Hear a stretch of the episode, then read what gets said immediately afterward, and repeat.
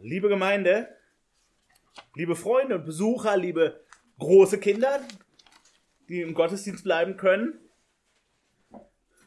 Nebenbei wisst ihr, warum ihr im Gottesdienst bleiben könnt?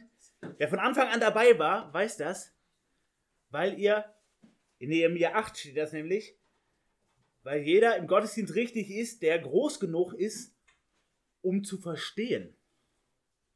Das heißt, wenn ihr was nicht versteht, dann fragt ihr hinterher eure Eltern, was hat das bedeutet? Das habe ich nicht kapiert. Erklärt mir das. Aber wir davon ausgehen, dass ihr das meiste schon versteht, deshalb seid ihr hier. Liebe Gemeinde, wenn wir nur aus Gnade gerettet werden, wenn das wirklich Fakt ist, dann können wir doch eigentlich die Hände in den Schoß legen.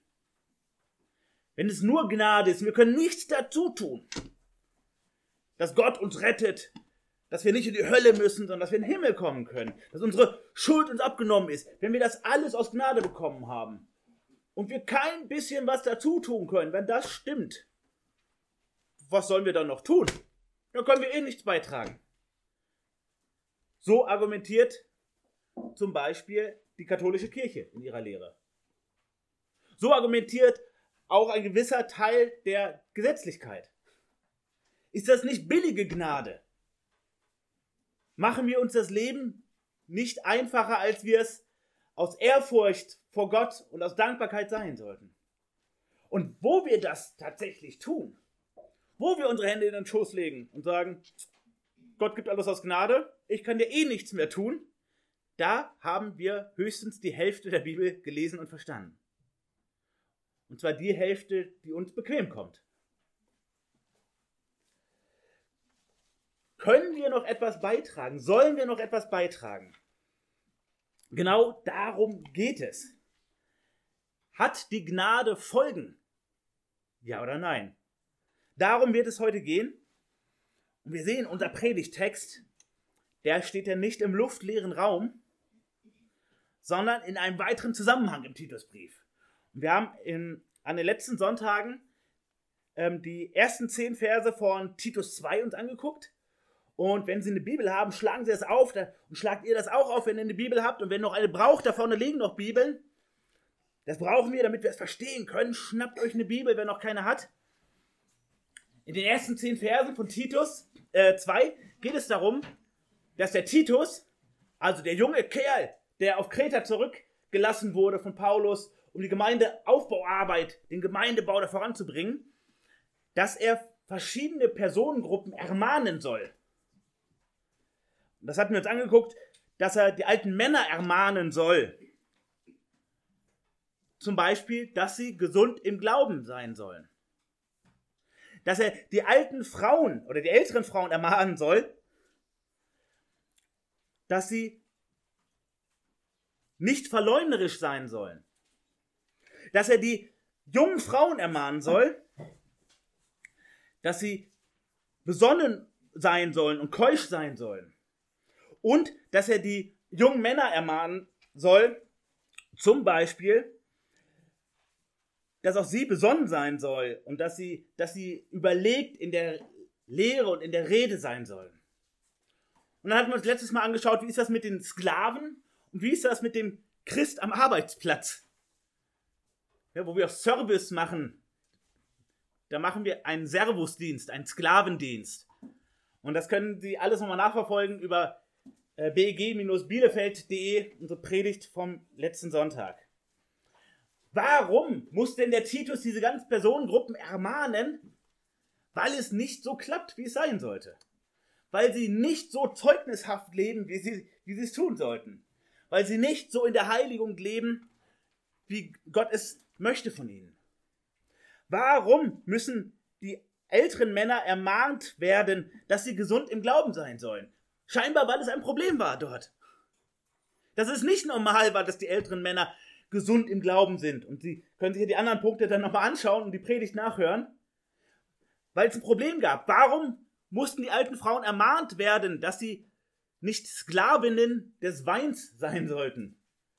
Weil das scheinbar ein reales Problem war, weil es da ältere Frauen gab, die zu viel Wein getrunken haben und abhängig waren vom Weintrinken.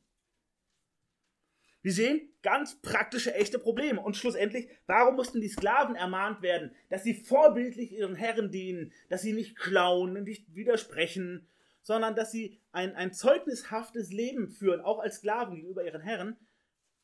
Ja, weil es nötig war, scheinbar. Weil das ein Problem war, scheinbar. Sonst muss ja nicht ermahnt werden.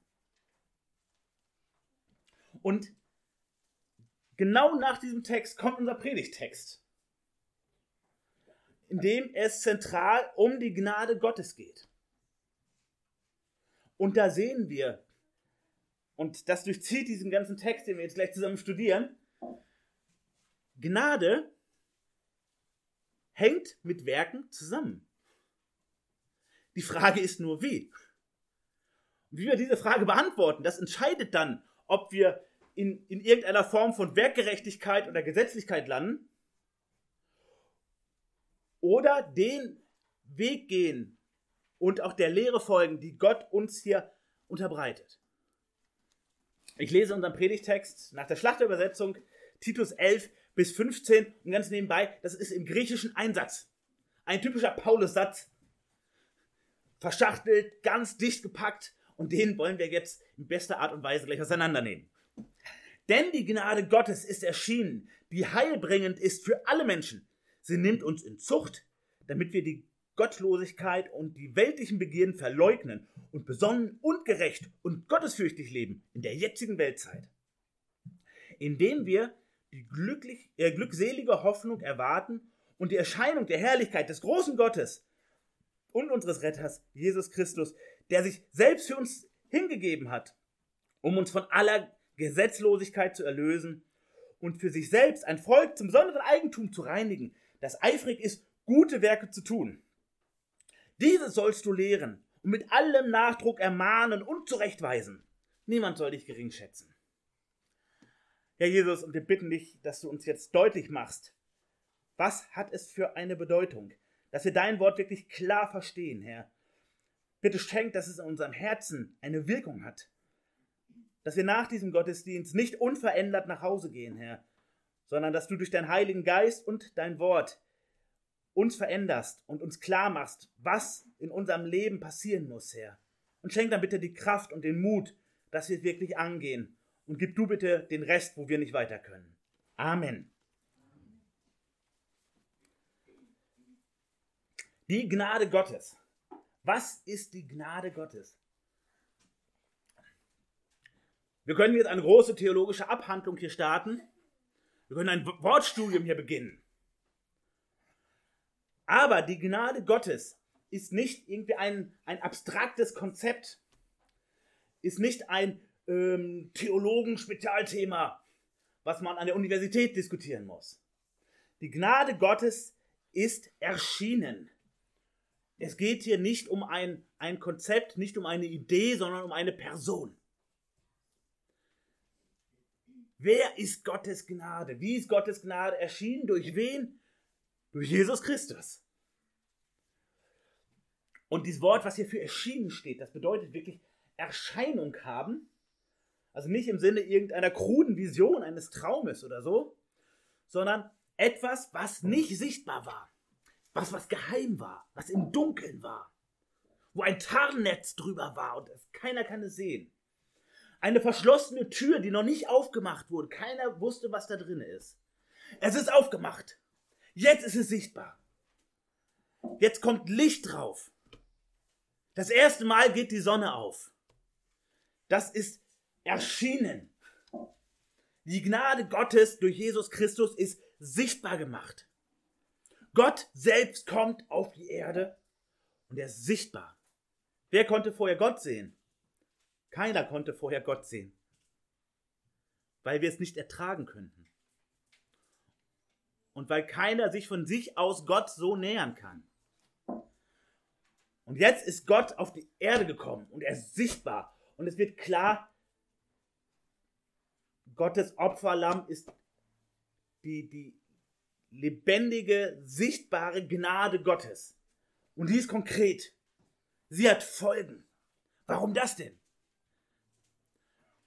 Weil Jesus Christus den Preis für uns gezahlt hat, Wir verdienen, in die Hölle zu gehen. Warum? Weil wir ein böses Herz haben. Und es gefällt uns auch noch.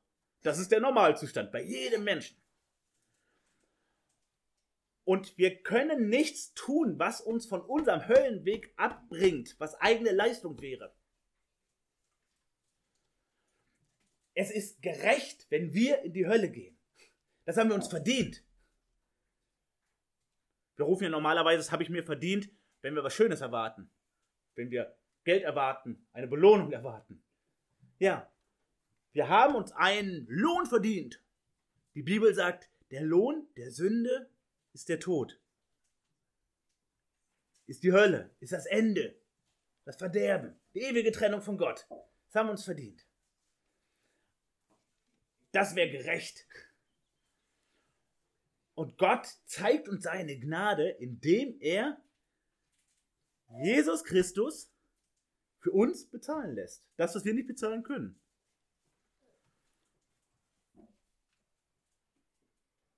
All die Strafe, die wir uns verdient haben, sagen müssen, das habe ich aber verdient, legt er auf seinen Sohn. Und dort, wo Menschen zum Glauben kommen, das bedeutet, dass sie zu Gott sagen, ja, ich brauche ein neues Leben und ja, ich habe die Hölle verdient und bitte schenk mir ein neues Herz. Und ich möchte diese, diese Schuldentilgung, die dein Sohn für mich getan hat, ich möchte die in Anspruch nehmen. Das heißt letztlich zum Glauben kommen. Ja, ich bin ein Gauner und ich bin ein Verbrecher. Und ich bitte Gnade vor Recht. Ich rufe nicht nach Gerechtigkeit für mich, sondern nach Gnade. Und deshalb ist Jesus Christus diese Gnade. Weil er ganz Gott, ganz Mensch uns Gnade schenken kann. Nur er, nur wenn wir uns auf ihn berufen. So, und das ist sichtbar geworden. Wo ist das sichtbar geworden? Als Jesus auf Erden war. Und final dann auf Golgatha. Und durch die Auferstehung. Dadurch ist es sichtbar geworden. Wir sehen im ganzen Alten Testament die, die Prophezeiungen, die Hinweise, die Ankündigungen. Und ganz vieles davon, wissen wir, können wir erst im Rückblick so richtig verstehen und einordnen. Vieles konnten die Menschen, die zu Zeiten des Alten Testaments verstehen, nicht in der Gesamtheit kapieren, weil ihnen Wissen fehlte, weil das Licht war noch aus, weil die Tür war doch zu, weil das Tarnnetz war noch da drüber. Und dadurch, dass Jesus sichtbar in diese Welt gekommen ist und diesen Weg gegangen ist im Gehorsam des Vaters, ist es sichtbar. Die Decke ist weg. Alle können es sehen. Das heißt nicht, dass es alle annehmen. Aber es ist sichtbar gemacht. Ihr wisst, wir, wir können bei Sachen weggucken. Ja, wenn wir irgendwas Schlimmes sehen, dann können wir auch weggucken. Oder etwas, was uns nicht gefällt, da gucken wir vielleicht weg. Und so können auch wir Menschen davon weggucken. Aber es ist sichtbar. Etwas, wo wir nicht hingucken, das gibt es ja trotzdem. Und jeder kann es sehen. Wir müssen nur die Augen aufmachen. Also, die Gnade Gottes ist erschienen in Jesus Christus. Und jetzt ist klar, es, es gibt Gnade von Gott für jeden Menschen, der sich mit ehrlichem Herz an Gott wendet. Mit seinen Worten sagt, bitte hilf mir. Ich habe es nötig. Meine Gerechtigkeit reicht keinen Millimeter vor dir. Und du kennst mein Herz. Und nur du kannst diese Gnade schenken. Nur deine Gnade zählt. Wir kennen dieses Lied, allein deine Gnade genügt. Genau das ist es. So nochmal, der ganze Text vorher geht darum, Ermahne diese Gruppe und diese Gruppe, die Großen und die Kleinen, die Alten und die Jungen, Männer, Frauen, allen, alle ermahne, dass sie so leben, wie es Gott ehrt und gefällt. Und dass sie ein gutes Zeugnis sind vor den anderen. Und jetzt spricht hier Paulus, denn, also darum könnten wir sagen, denn weil Gottes Gnade ist erschienen, ist jetzt sichtbar gemacht, die heilbringend ist für alle Menschen. Der Paulus meint damit nicht, dass alle Menschen ähm, automatisch dadurch gerettet werden. Wenn wir uns nicht an Gott wenden, uns nicht auf dieses, diese Gnade berufen, dann gilt das für uns nicht, aber die Tür sperrangelweit offen. Es ist egal, aus welchem Volk wir kommen, wie alt oder wie jung wir sind, wie scheinbar moralisch gut oder schlecht wir gelebt haben bisher. Die Ausgangsvoraussetzungen sind völlig egal. Alle Menschen können kommen, aber wir wissen, es kommen nicht alle. Aber die Tür steht für jeden auf, der mit ehrlichem Herzen kommt und erkennt, wer er wirklich ist vor Gott. Sagen wir, ja, gut, dann setzen wir jetzt hier einen Punkt.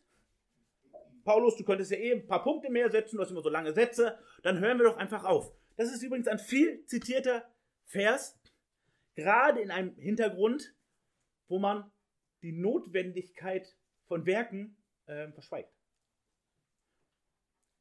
Gott schenkt die Gnade, Heil bringt für alle Menschen. Das wird sogar für, die, für die Lehre, ihr Lehre der, der Allversöhnung gebraucht, wenn wir ja einen Punkt machen würden. Aber es ist ja ein Paulus-Satz. Ne? Paulus-Sätze sind lang. Der sagt viel in einem Satz.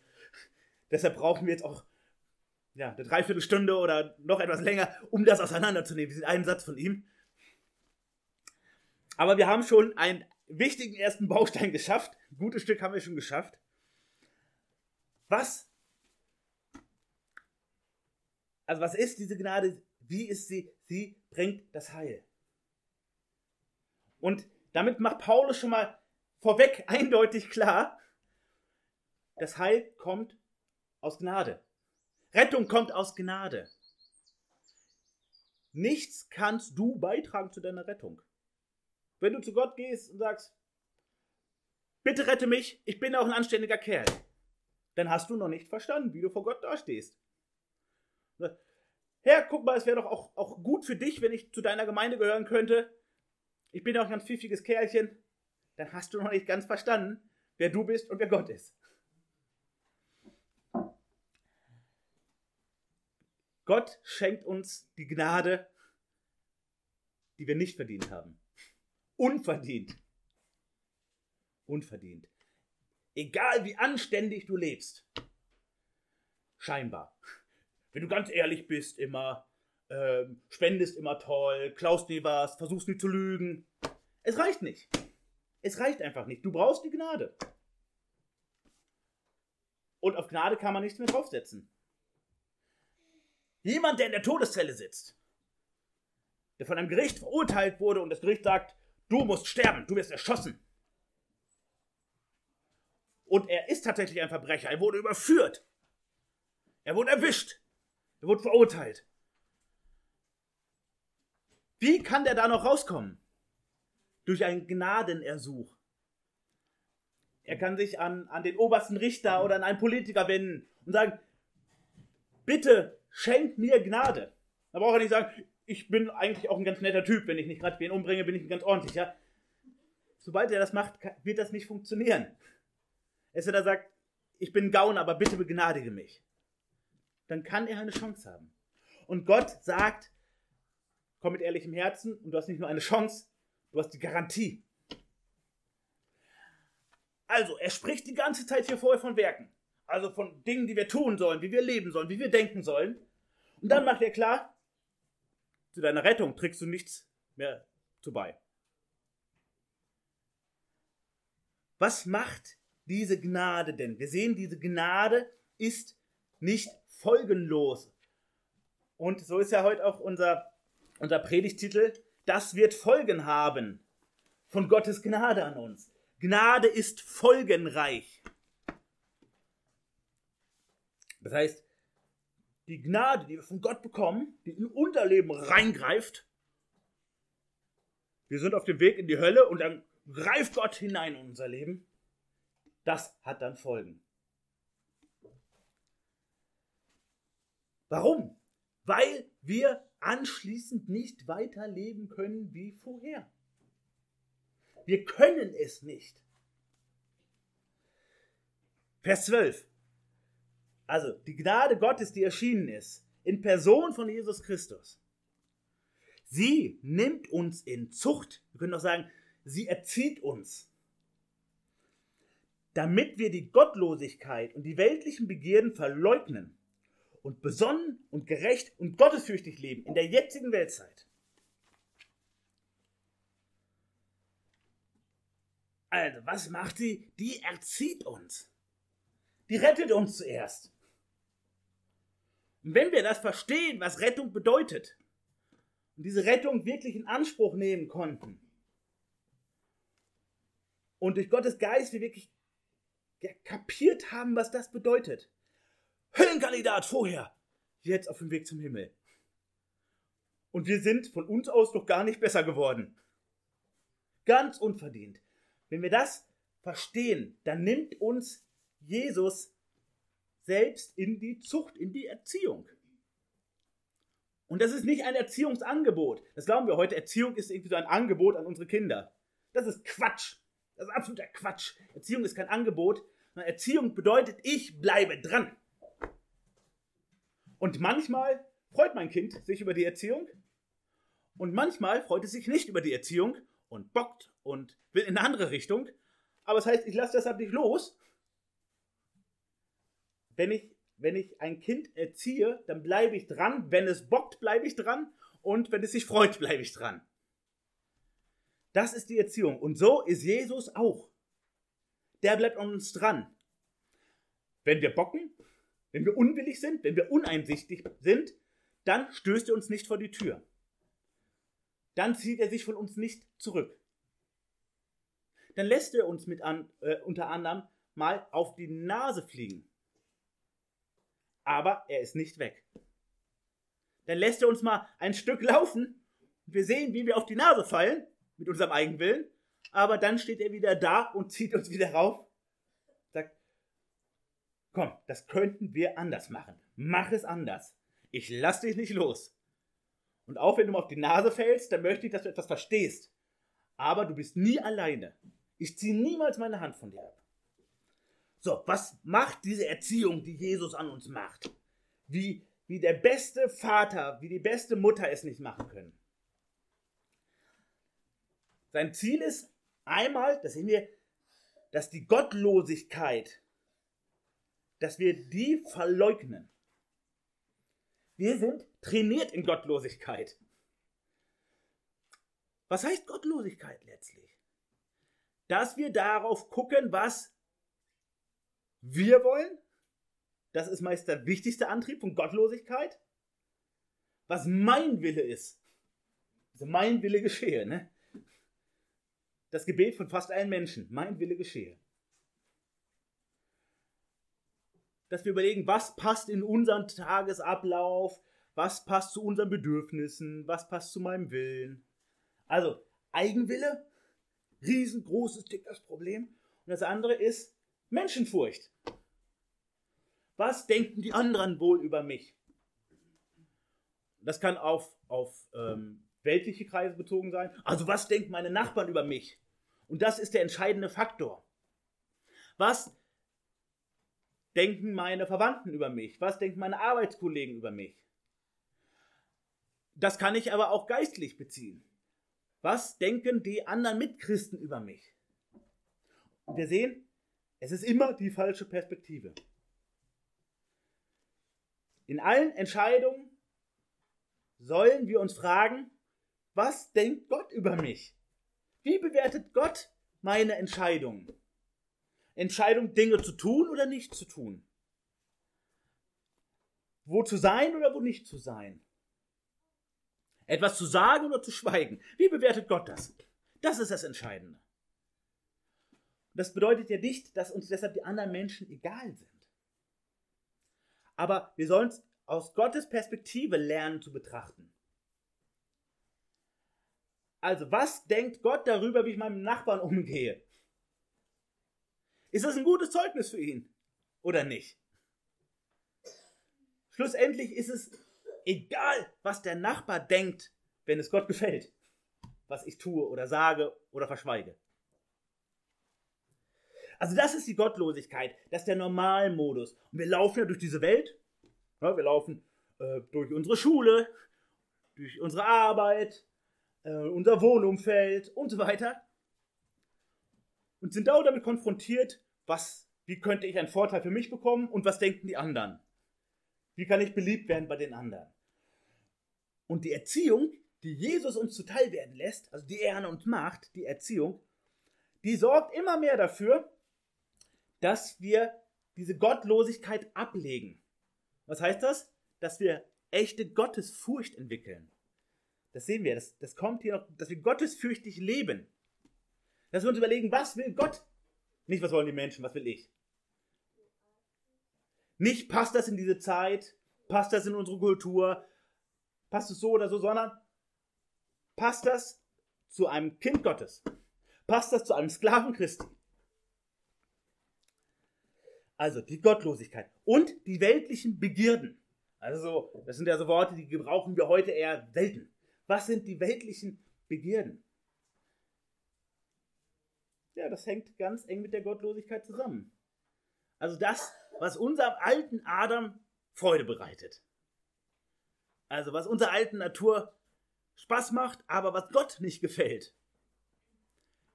Zum Beispiel der bequemste Weg, die einfachste, billigste Lösung, der geringste Aufwand. Das sind weltliche Begierden. Und wieder, mehr uns selbst lieben als Gott lieben, mehr uns selbst lieben als den Nächsten lieben. Das sind weltliche Begierden. Die alte Natur nochmal rauslassen.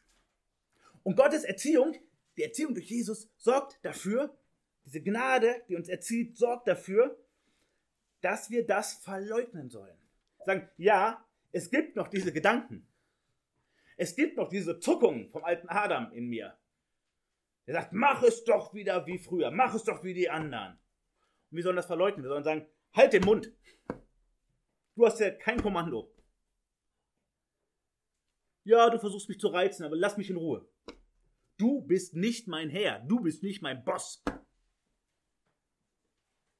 Beim Sport spricht man von dem inneren Schweinehund. Ja, der Punkt, wo man sagt, ich kann nicht mehr, ich will nicht mehr, jetzt wird es zu schwierig. Wir wissen, selbst beim, beim einfachen Sport, den wir machen, müssen wir dem sagen, du hast hier gar nichts zu melden. Halt den Mund. Erst recht müssen wir unseren weltlichen Begierden, das ist nämlich letztlich nichts anderes, nur auf einer viel wichtigeren Ebene als, als simpler Sport. Wir müssen sagen, du hast dir nichts zu melden. Und wie können wir das machen? Nicht, weil wir von uns aus so gut trainiert sind, sondern weil wir eine gute Erziehung genießen. Und wir sehen, diese Gnade hat Folgen. Jesus sagt nicht, ich habe für euch bezahlt, ihr habt es aus Gnade bekommen und jetzt macht, was ihr wollt. Ich erziehe euch, Gottlosigkeit und weltliche Begierden verleugnet ihr. Und zwar nicht als, als so eine Übung, verleugne jetzt mal, verleugne jetzt mal, sondern dass es wirklich in Fleisch und Blut immer mehr übergeht bei uns. Und wir wissen, wenn wir, wenn wir Kinder haben oder wenn wir mit Kindern gearbeitet haben, es gibt zwei Möglichkeiten. Entweder wir lernen willig zu sein. Nicht perfekt, aber willig. Sagen, Herr, bitte erzieh mich. Ich habe deine Rettung gebraucht, aber ich brauche auch deine Erziehung. Ich muss verändert werden. Ich habe noch so viel falsches Denken und so viel, was da, dabei rauskommt. Ich brauche auch deine Erziehung. Wissen Sie, das sind Kinder, die das kapiert haben. Merkt euch das gut. Wenn ihr verstanden habt, die Erziehung von Eltern, die ist manchmal schön, manchmal anstrengend, manchmal macht sie Spaß, manchmal nicht. Aber wenn ich mitmache, dann kommt was Gutes bei raus. Die andere Variante ist, dass ich bockig bin. Ich will dich wie ein störrischer Esel. Gott erzieht uns trotzdem. Jesus erzieht uns trotzdem. Aber wir sehen, die Schritte werden viel kleiner. Wie bei unseren Kindern. Wenn ihr die ganze Zeit bockig seid, dann werdet ihr auch irgendwann erwachsen. Aber ihr werdet einen viel schwereren Weg haben. Und euren Eltern viele graue Haare bescheren. Und irgendwann sagen, hätte ich mal wäre ich mal nicht so störrisch gewesen wie ein Esel. Sondern hätte schon früher gesagt, okay, das, was meine Eltern an mir machen, was die wollen, das ist was Gutes. Und ich versuche dazu auch Ja zu sagen, wenn es mir keinen Spaß macht. Und so sollen wir auch sein. Dass wir hinhalten. Also nicht im Sinne von hinauszögern, sondern sagen, ja Herr, bitte schleif an mir. Schleif das weg. Also so, das sollen wir verleugnen, das soll weg. Und wie sollen wir sein? Wir sollen besonnen sein. Hatten wir uns in der, in der vorletzten Predigt angeschaut und in der davor. Das heißt nicht einfach von unseren Gefühlen wie so wilde Hühner durchs Gehege hüpfen.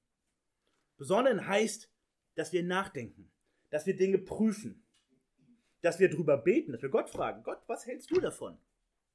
Ich weiß gerade nicht, was richtig ist. Bitte hilf mir, dass ich es verstehe. Dass wir sein Wort studieren und fragen, Herr, was, was ist jetzt richtig? Ich muss eine Entscheidung treffen hier. Was ist richtig? Das heißt besonnen. Manchmal müssen wir auch schnell reagieren, das stimmt. Aber unsere Grundlinie soll sein, nicht aus dem Bauch heraus irgendetwas tun, sondern besonnen, überprüft, überlegt vorangehen. Auf Gottes Platzanweisung auch mal warten. Wir sollen gerecht sein. Und sehen wir unsere Errettung aus Gnade und wir sollen lernen, gerecht zu sein. Gott ist die Gerechtigkeit. Warum braucht es Gnade? Weil Gott gerecht ist und heilig. Darum braucht es Gnade. Und wir sollen gerecht sein. Und zwar hier in der jetzigen Weltzeit. Also jetzt hier in der Welt. Es geht nicht darum, was wir, was wir in der Ewigkeit mal sein werden. Da sind die Verhältnisse grundlegend anders. Wir sollen jetzt Gerechtigkeit üben. Das heißt wieder, wir sollen nicht immer unseren Vorteil suchen, sondern wir sollen wie ein, ein, ein wunderbares Zeugnis Gerechtigkeit leben. Nur das nehmen, was uns zusteht. Und im Zweifelsfall auch auf Dinge verzichten, die uns zustehen. Gerecht heißt, wir versuchen niemals zu betrügen, andere in das Licht zu führen, andere zu übervorteilen. Und Jesus als unser Erzieher weiß, in beiden sind wir nicht perfekt. Aber er wirkt an uns, er arbeitet an uns, weil es nötig ist. Und die Zusammenfassung ist dann letztlich gottesfürchtig. Wenn wir Gottes Furcht entwickeln, dann wird das alles die Folge sein. Was heißt Gottesfurcht entwickeln? Das muss man uns überlegen. Das heißt nicht, dass wir schreckliche Angst vor Gott haben. Dass wir Gottes Angst. Das sollen wir nicht haben. Dass wir versuchen, uns vor Gott zu verstecken. Dass wir Angst haben, was passiert, wenn Gott in mein Leben sieht. Gottes Furcht heißt, dass wir kapieren, wie groß und heilig und wundervoll Gott ist. Und dass wir ihn fürchten. dass wir sagen, wow, wenn ich mit dir rede, dann plapper ich nicht wie mit meinen Freunden. Wir können mit allen Worten mit Gott reden, das ist richtig. Er sagt, du bist der große heilige Gott.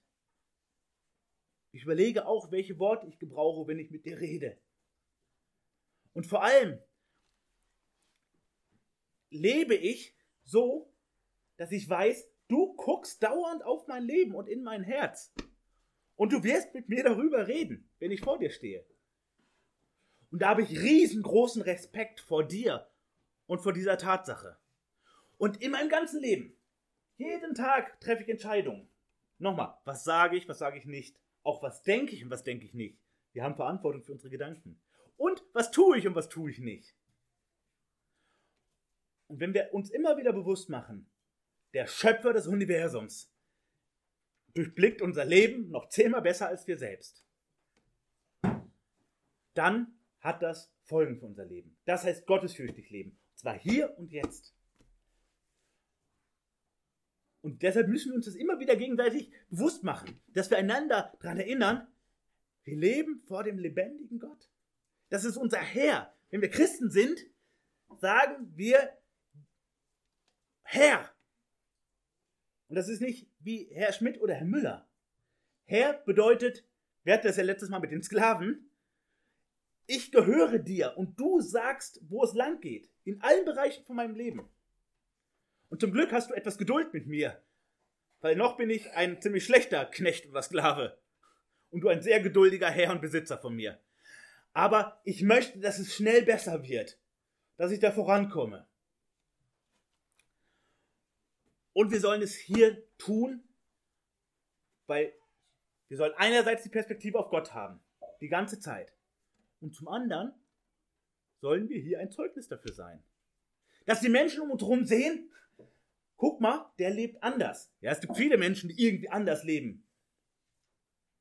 Aber guck mal, der lebt nach Maßstäben, von denen er sagt, die hat Gott gegeben.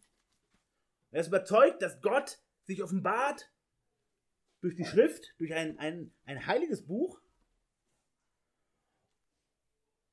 Und obwohl die Texte 2000 Jahre, 3000, 4000 Jahre alt sind, ist er überzeugt und lebt so.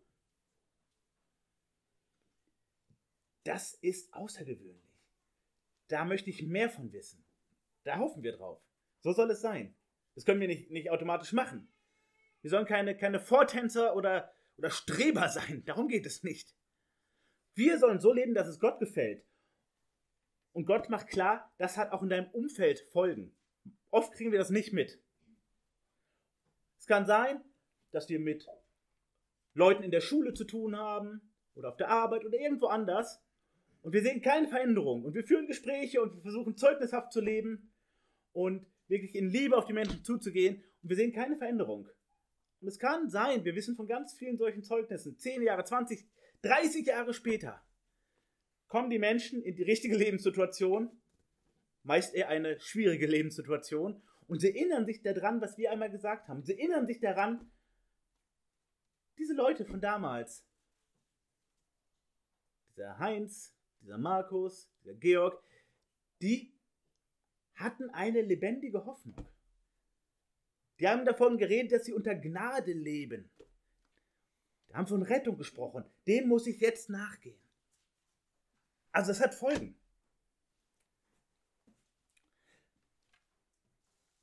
Wie geht das? Wenn wir auf unser Leben schauen und ehrlich sind. Wenn wir sagen, ja, wir verstehen den Anspruch, verstehen auch den Anspruch von vorher. Also nochmal, wie sollen die alten und die jungen Männer sein, die alten und die jungen Frauen, wie sollen wir als Arbeitnehmer sein. Übernächsten Mittwoch geht es darum, wie, wie sollen wir als Väter, als Mütter und als Kinder sein. Wir wissen von Gottes Anspruch, aber wie kriegen wir das denn hin? Wenn wir ehrlich unser Leben schauen, müssen wir an vielen Punkten sagen, das klappt noch nicht so. Und man müsste vielleicht sagen, ich kriege vielleicht den, den äußeren Schein hin, aber in meinem Herzen ist es noch nicht angekommen. Auch wenn ich verstanden habe, dass es wichtig ist. Wie, wie, wie geht das? Gott, wie sollen wir das machen? Das schafft doch keiner. Aber Gott lässt uns damit nicht alleine stehen. Indem wir, Vers 13, indem wir die glückselige Hoffnung erwarten und die Erscheinung der Herrlichkeit des großen Gottes und unseres Retters Jesus Christus. Weil wir auf Jesus warten. Weil wir wissen, dieses Leben ist nicht einfach ein immer weiterlaufen, Generation um Generation, Jahrzehnt um Jahrzehnt und es geht immer weiter. Und das ist alles irgendwie eine, eine große Spirale. So ist es eben nicht. Wir wissen, alles steuert auf ein Ziel zu. Jesus kommt wieder. Für alle Menschen sichtbar als König und als Richter. Für alle sichtbar. Das ist der Tag, vor dem alle, die ohne Gott leben, zittern müssen. Weil es keine Ausreden mehr gibt, weil alles auf den Tisch kommt. Aber der Tag unserer Freude, unser Herr ist hier. Die ganze Ungerechtigkeit dieser Welt, die ganze Gottlosigkeit, es hat ein Ende. Jesus macht reinen Tisch. Jesus stellt alles letztlich wieder her und richtet in wahrer Gerechtigkeit. Wir wissen, es geht nicht darum, dass wir irgendwie so moralisch vor uns hinleben. Es geht nicht darum, dass wir so ein Moralclub sind und sagen, wir sind alle so super anständige Menschen und uns gegenseitig damit rühmen, wie toll wir leben. Darum geht es eben nicht. Sondern Perspektive ist nach vorne und oben. Da kommt unser Herr wieder. Und dann ist Freude bei uns. Und dann ist vor allem Freude, Jesus spricht immer wieder davon, auch in den Evangelien. Es ist Freude, wenn er uns bei der Arbeit findet. Es ist Freude, wenn wir am Werk sind für ihn. Wenn wir dastehen und egal wie armselig auch in unseren Augen oder in Augen von irgendwelcher Menschen unser Vorankommen ist, Jesus schaut auf unser Herz. Und wir wollen so leben, dass wir darauf hoffen, dass Jesus sagt, du, du treuer und guter Knecht. Und Jesus spricht sogar davon, das haben wir am Gemeindetag auch gehört, spricht von einem Lohn, von Schätzen im Himmel, die wir sammeln. Nicht damit wir noch ein bisschen gerechter sind. Aber zugleich macht Jesus auch klar, im Himmel ist auch kein Kommunismus. Das Wichtigste ist, dass du dabei bist. Aber arbeite jetzt schon für die Ewigkeit. Es ist die beste Investition, die ihr machen kannst. Mit diesem Blick, mit diesem Blick geht es. Nicht, weil wir dadurch die Supermuckis kriegen, die Geistlichen. Nein, darum nicht. Aber weil wir wissen, wo es hingeht, dass es aufs Ziel zu steuert. Und dass es, dass es Folgen hat, nicht nur für die Jetztzeit, sondern für die Ewigkeit, wenn unser Herr da ist. Wie ist das Wirken dieses Herrn, der dann wiederkommt, der dann sichtbar ist, der ja schon erschienen ist in seiner Gnade? Das sehen wir in Vers 14. Also Jesus. Jesus, unser Gott, Jesus, unser Retter, unser Erlöser, der sich selbst für uns hingegeben hat. Also, er hat nicht mit, mit seiner Portokasse gezahlt, sondern mit seinem eigenen Leben, mit sich selbst. Der Preis, den er gezahlt hat, ist er selbst. Warum? Um uns von aller Gesetzlosigkeit zu erlösen. Was heißt Gesetzlosigkeit? Leben wir jetzt unter dem Gesetz? Wie haben wir vorher gelebt, bevor Jesus unser Herr geworden ist? Gesetzlos. Wir haben so gelebt, wie es im Buch Richter heißt, und jeder tat, was er selbst für richtig hielt. So haben wir gelebt. Oder wir haben uns angepasst an irgendeiner Mehrheitsmeinung. Aber ohne Gottes Maßstab. Das heißt gesetzlos. Also die Abwesenheit von Gottes Maßstab. Das ist diese Gesetzlosigkeit. Dass es uns völlig egal war und auch völlig unbekannt war, was will Gott eigentlich? Und Jesus gibt sich selbst dahin, gibt sein Blut, gibt seinen Leib wir kriegen das ja nächste Woche nochmal so vor Augen geführt im, im Abendmahl, nächste Woche am Sonntag. Gibt sich selbst dahin. Warum? Um uns zu erlösen, um uns frei zu kaufen. Wir waren vorher Sklaven, Sklaven der Sünde. Und Jesus legt im übertragenen Sinne das Geld auf den Tisch und sagt, den Sklaven kaufe ich. Was ist das Geld? Das haben wir gerade gehört. Er selbst. Er hat mit sich selbst bezahlt, weil er dich kaufen will, weil er dich kaufen will. Der gehört jetzt zu mir. Offiziell. Weil vorher war er Sklave der Gesetzlosigkeit, der Sünde. Vorher warst du Sklave von deinem eigenen Willen, von dem, was du immer willst. Das ist ganz normal. Und Jesus kauft frei. Dafür hat er das Wertvollste, was es gibt, auf den Tisch gelegt. Was ist sein Ziel dabei? Und für sich selbst ein Volk zum besonderen Eigentum zu reinigen. Wir sehen, wir sind mit der Erlösung, mit der Rettung durch die Gnade, sind wir noch nicht fertig. Das haben wir jetzt ja uns schon angeschaut. Das ist der Anfang des Wegs. Das Wichtigste ist passiert. Wir gehören jetzt zu Gott. Wir sind im Besitz Jesu und wir sind adoptiert von Gott. Wir gehören zur Gottesfamilie jetzt. Und jetzt fängt die Erziehung an. Das meint das. Die Leute, die Gott sich herausgreift, indem er ihnen Erkenntnis ihrer Sünden schenkt, indem er ihnen schenkt, dass sie keine Ruhe mehr finden, weil sie kapieren, ich bin böse, ich bin wirklich böse vor Gott. Und ich brauche Hilfe, weil ich komme aus der Nummer nicht raus. Ich kann nicht gut genug werden. Und dann greift er sie sich. Und er reinigt uns. Wir sind dreckig. Das ist der Start. Und Jesus reinigt an uns. Wir sagen manchmal, Gott schleift an uns. Das meint das Gleiche.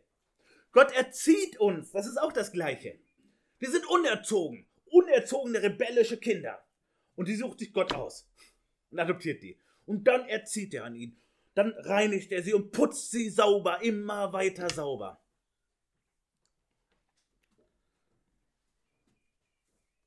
Zum besonderen Eigentum, dass sie ihm gehören. Ganz fest verbunden. Und deshalb macht er sie auch sauber. Wir sehen das in Epheser 5, diesem klassischen Text ähm, über die Rollen von Ehemann und Ehefrau, der klassische Trautext. Epheser 5, 22 bis 33 ist insgesamt der Abschnitt.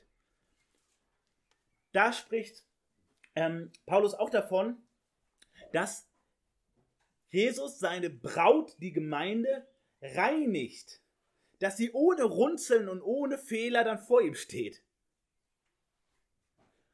Er reinigt uns.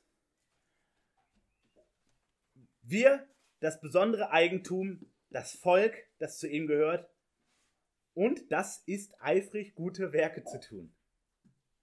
Dann sehen wir, die guten Werke, von denen hier gesprochen wird. Unser Lebenswandel. Unser Reden, Denken, Handeln. Jeden Tag. Hier in dieser Weltzeit. Das ist die Folge dessen. Das ist ganz, ganz wichtig. Kein Stück Rettung durch unsere Werke. Und wenn wir nach der Bekehrung mit besonnenem Blick zurückgucken, können wir sagen, ich habe da gar nichts zu beigetragen. Wenn wir uns frisch bekehrt haben, können wir sagen, ich habe mich bekehrt. Und wenn wir besonnen zurückgucken, können wir sagen, ich durfte mich bekehren. Gott hat mich herausgegriffen, mich alten Gauner, und hat mich ausgesucht, obwohl er mich besser kennt als jeder andere. Es war Gottes Handeln. Nach der Bekehrung sind wir erstmal vielleicht noch anderer Ansicht, das ist auch normal und okay. Aber wenn wir dann etwas größer werden, nicht mehr Babychristen sind, sondern Kinderchristen, dann sollten wir erkennen, wow, nee, wir können nicht sagen, Gott, schön, dass ich mich bekehrt habe, sondern Herr, danke, dass du mich diesen Weg hast gehen lassen. Und dann hat es Folgen. Dann kann ich nicht mehr so weiterleben. Dann frage ich immer wieder nach, was ist Gottes Wille? Und wenn wir merken, bei uns verändert sich scheinbar nichts, gibt es zwei Möglichkeiten. Entweder ich sehe Gottes Handeln nicht mehr an mir. Das kann sein.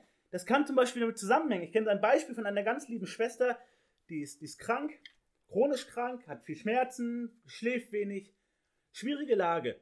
Und sie hängt den ganzen Tag vor diesem schrecklichen äh, sogenannten Christen-TV von Bibel-TV und sieht da dauernd irgendwelche Superzeugnisse. Leute, die schwer krank sind und sie werden geheilt, sie haben Krebs, dann, dann sind sie gesund, haben Schmerzen, dann haben sie keine mehr, drogensüchtig, nicht mehr süchtig. Und wozu führt das bei dieser Schwester? Sie glaubt nicht, dass Gott ihr noch hilft oder Gott an ihr wirkt weil sie nur noch diese scheinbaren Supertaten sieht, weil ihr Blick verstellt wurde durch christliche Sensationslust. Das kann so sein. Wenn wir uns immer mit anderen vergleichen, kann das dazu führen, dass wir Gottes Wirken in unserem Leben nicht mehr sehen. Oder es kann sein, dass wir wie die bockigen Kinder sind dass wir zwar immer schön artig, in Anführungszeichen, in den Gottesdienst gehen und Gemeindeseminar und zum Gebetstreffen und so. Und das alles schön mitmachen und sagen, ja, heute, da kann ich was für mitnehmen oder das wäre interessant. Aber innerlich mache ich mich steif und sage, lass mich bloß in Ruhe damit. Ich höre die Predigt oder die Bibelstunde immer für Bruder XY oder für die Schwester da drüben. Für die höre ich immer die Predigt und du solltest dir das auch mal wirklich zu Herzen nehmen aber verstehen nicht, dass Gott durch sein Wort und durch die Verkündigung in mein Leben spricht zuerst. Und wir müssen kapieren, nach der Predigt, ist vor der Predigt, das stimmt auch, aber nach der Predigt fängt vor allem die Arbeit an für uns alle. Dass wir überlegen, was muss jetzt passieren? Wo sind meine Baustellen? Wo muss ich Gott um Hilfe bitten? Weil ich sehe, da muss ich was verändern, aber ich schaffe es einfach nicht. Herr, bitte hilf mir, dass ich davon loskomme oder dass ich damit anfange. Dass ich nicht dauernd nur auf mich gucke. Dass ich nicht immer nach meinem persönlichen Vorteil suche, sondern dass ich dir diene, zum Beispiel indem ich mich um die Geschwister kümmere, mich um die Gemeinde kümmere, mich um meine Frau oder meinen Ehemann, je nachdem, oder meine Kinder mehr kümmere, um dir dadurch zu dienen. Das muss jetzt Folgen haben. Also, entweder wir erkennen Gottes Wirken nicht mehr, wenn wir meinen, es gibt keins, wir erkennen Gottes Erziehung nicht mehr, dann brauchen wir einen geistlichen Optiker. Dann brauchen wir jemanden, der uns hilft, dass unser Blick wieder eingestellt wird. Dann zeigt, lösch diesen, diesen komischen Sender da aus, aus deinem Kabelfernsehen. Der bringt dir eh nichts Gutes, sondern Blick auf Gottes Gnade in deinem Leben. Jeden Tag. Guck, was Gott dir alles noch erhält, welche tollen Möglichkeiten er dir schenkt. Und wie er in dein, in dein Gewissen wirklich reingrätscht. Und wir brauchen Leute, die uns aufwecken. Und wir müssen andere aufwecken. Das ist sehr passend. das ist ein schönes Predigtbeispiel. Aber der junge Mann hat noch den Vorteil, dass er Eltern hat, die ihn hinterher erzählen, worum es ging. Und die ihn erziehen. Aber das brauchen wir auch gegenseitig. Wo wir, wo wir merken, es hat jetzt aber keine Folgen mehr. Und wir lesen hier, wie wir sein sollten, wie wir leben sollten, wie wir handeln sollten. Sagen, ja, Gott wirkt halt nicht an mir, ich bete ja dafür. Da müssen wir mal wachgerüttelt werden. Und es ist zu unseren Gunsten, wenn das Geschwister machen. Sagen, hey, guck mal. Lass dich von Gott bewegen. Was haben wir heute in der Predigt gehört? Die uns ermutigen, sagen, lass uns das Thema zusammen angehen. Die Schwierigkeit, die Herausforderung. Kann ich dir helfen? Darf ich dir Rat geben? Darf ich praktisch mit anpacken? Und wir sehen, Paulus nochmal setzt es mitten hinein, diese ganzen Anleitungen, wie wir leben sollen. Wir sehen jetzt gleich nach unserem Predigtext, wo es nächsten Sonntag weitergeht, unser Verhältnis gegenüber dem Staat, gegenüber der Regierung. Da geht es wieder darum, wie, wie ist unser Zeugnis, wie sollen wir leben. Da geht es gleich wieder in die Praxis. Und danach spricht Paulus dann wieder darum, äh, darüber, wie es einmal war und wie Gott uns verändert hat. Es kommt nochmal dieses Thema auf. Und so werden wir es nächst, nächsten Sonntag nochmal aus einer anderen Perspektive, die Paulus ja aufmacht, angehen. Und er endet mit dem Vers, wir sehen, wir kommen auf die Zielgerade, endet mit dem Vers Paulus an Titus und auch an uns. Dieses sollst du lehren und mit allem Nachdruck ermahnen und zurechtweisen. Er packt sich den Titus wahrlich an den Schultern. Genau das Weist die ordentlich zurecht. Macht ihnen das ganz klar. Das ist entscheidend. Die Gnade ist es, die das Heil bringt. Aber da, dann sind wir in Gottes Erziehung.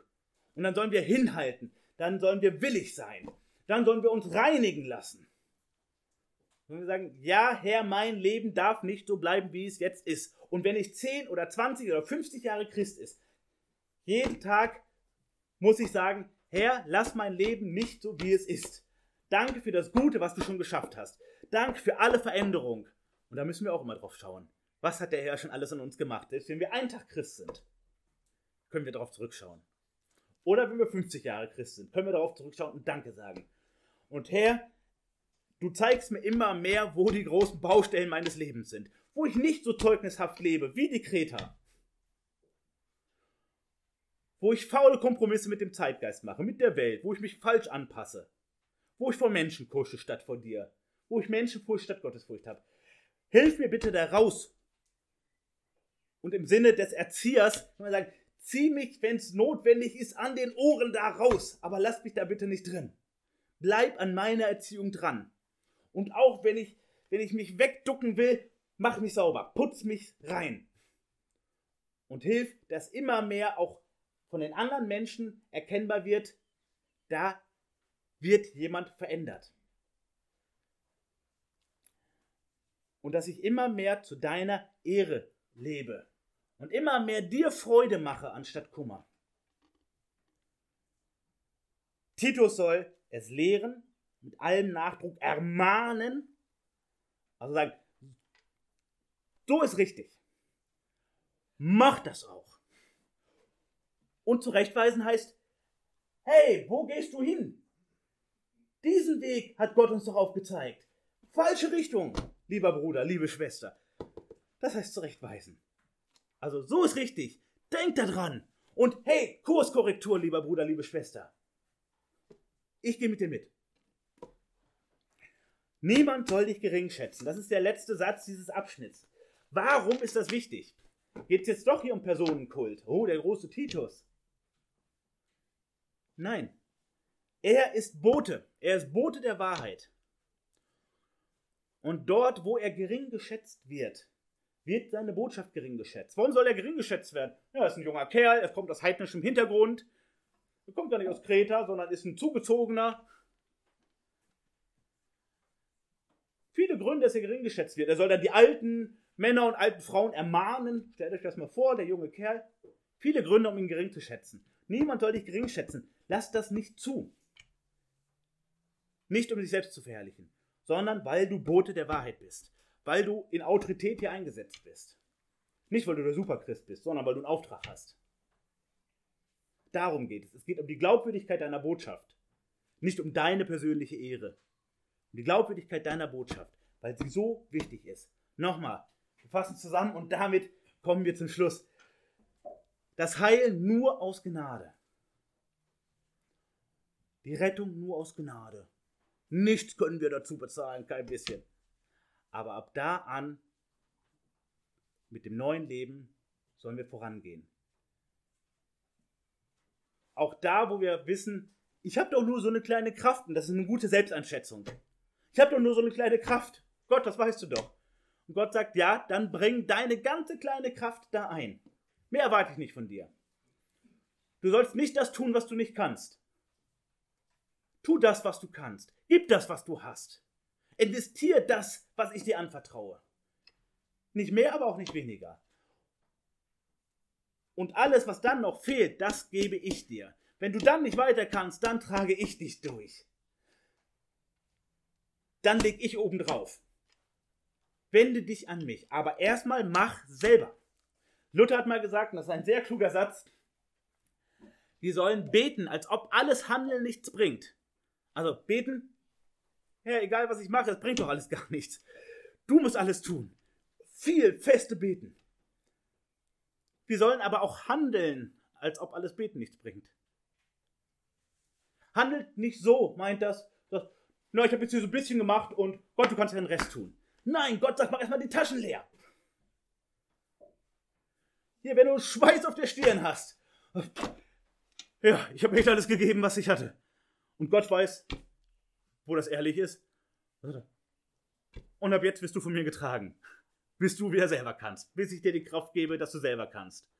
Und das ist eine gute Lektion, wo wir merken, es ist nicht unsere Kraft, aber die wir von Gott bekommen haben, die Kraft, die erstmal einbringen.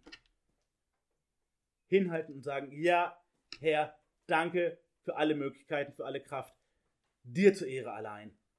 Und dann rufe ich dich an, wo es nicht mehr weitergeht. Und du wirst es zum Ziel bringen, du wirst mich zum Ziel bringen, du wirst mich fertig erziehen, du wirst mich sauber putzen, bis ich blank bin.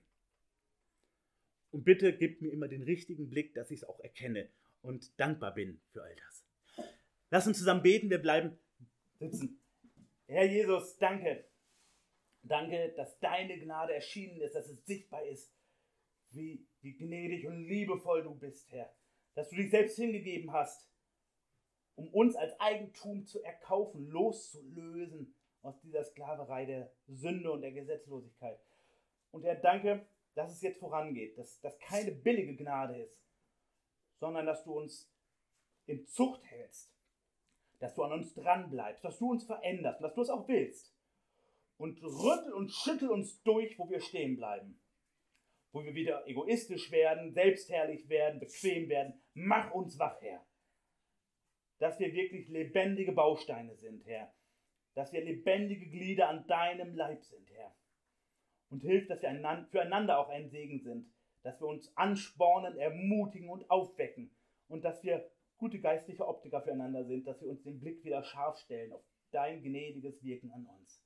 Herr, dir allein sei alle Ehre. Amen.